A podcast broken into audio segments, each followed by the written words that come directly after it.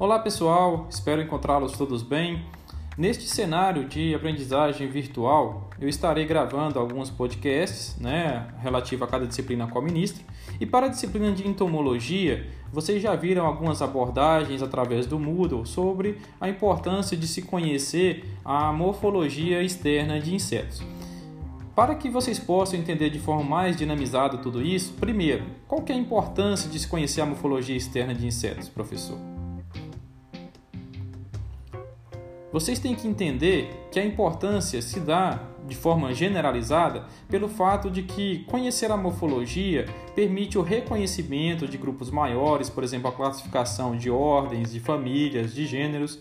Também nos permite, enquanto profissionais da área de ciências agrárias, fazer a caracterização de hábitos e comportamento de cada inseto e também entender é, como que a gente poderia estar tá fazendo o controle ou manejo desses insetos. Lembrando que nem todo inseto é praga, então quando a gente faz é, abordagens voltadas para o manejo integrado, a gente acaba por ter a necessidade de conhecer ah, as suas estruturas de modo que o controle seja efetivo e também o manejo seja efetivo.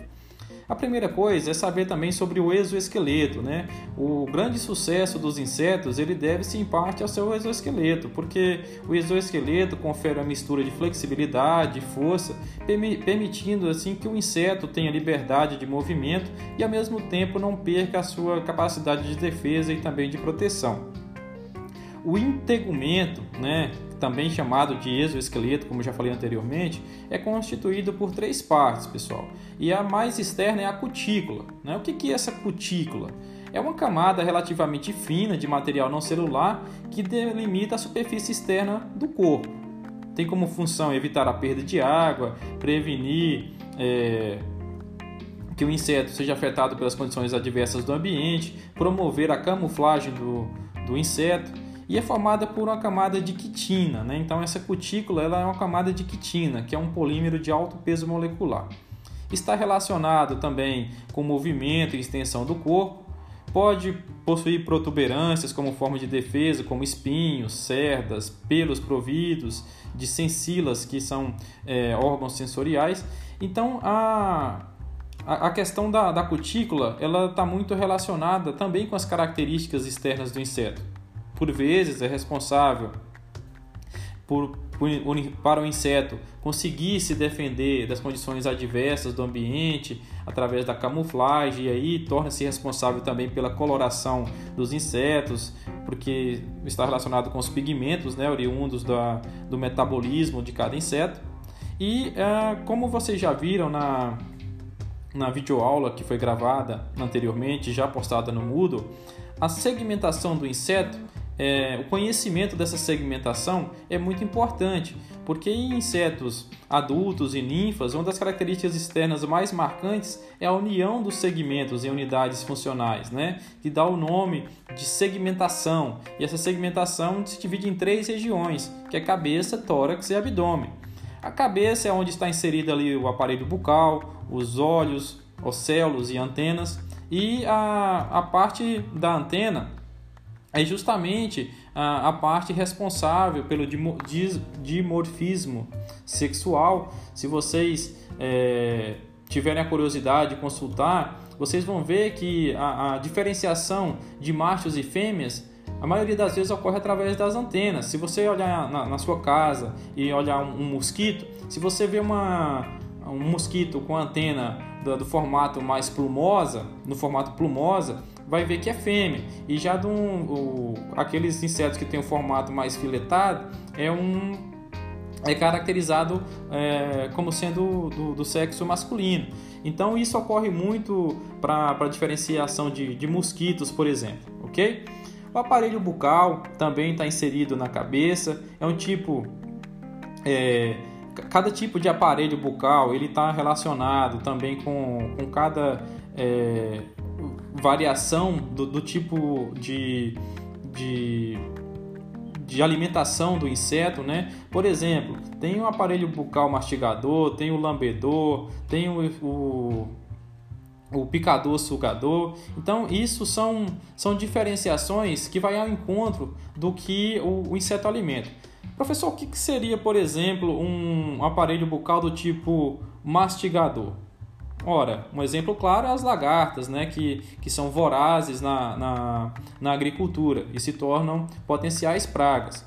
Picador sugador é o exemplo dos percevejos, né, e as, essas estruturas é, bucais, elas ajudam muito na identificação dos insetos. Tá?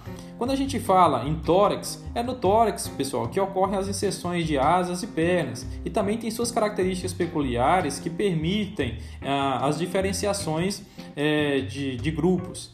É, geralmente o tórax é dividido em protórax, mesotórax e metatórax. Vocês vão ter a oportunidade de conhecer mais sobre cada um, né? O, essa divisão, como que o tórax é dividido ainda em três segmentos, repetindo: o protórax, mesotórax e metatórax.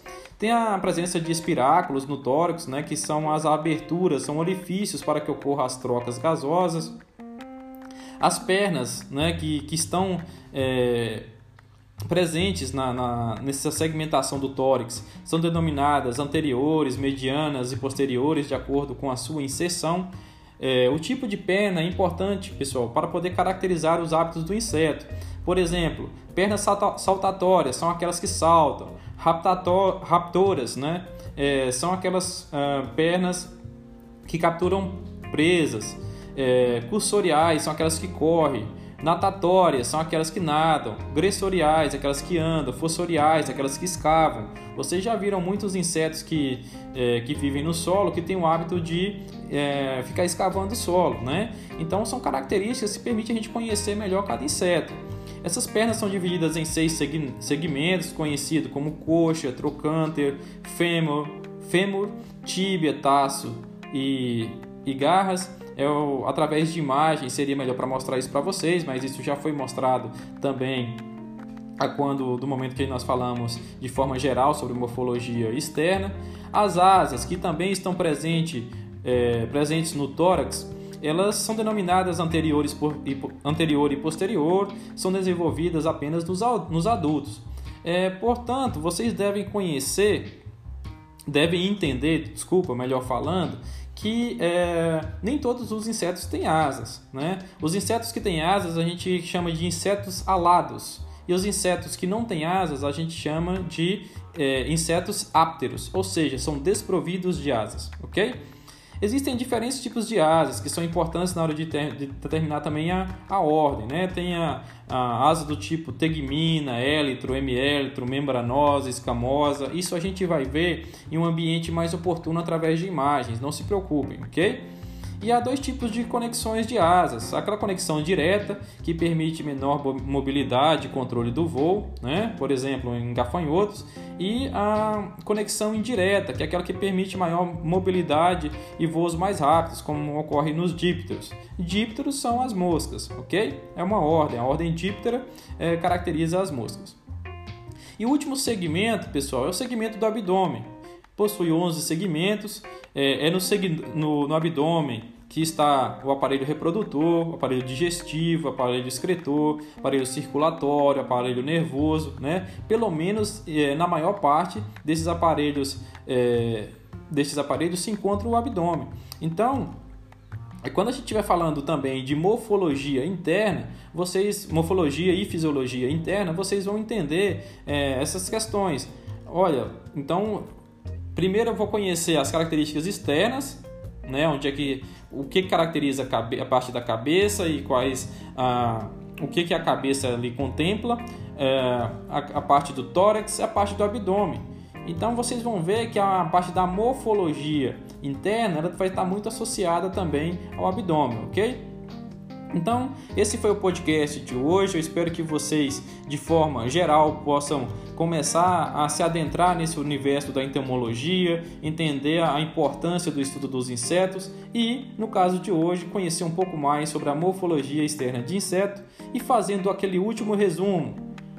A, a morfologia externa do inseto ela é dividida em segmentação e essa segmentação ela se divide em três partes: cabeça, tórax e abdômen. Ok? Um grande abraço e até a próxima.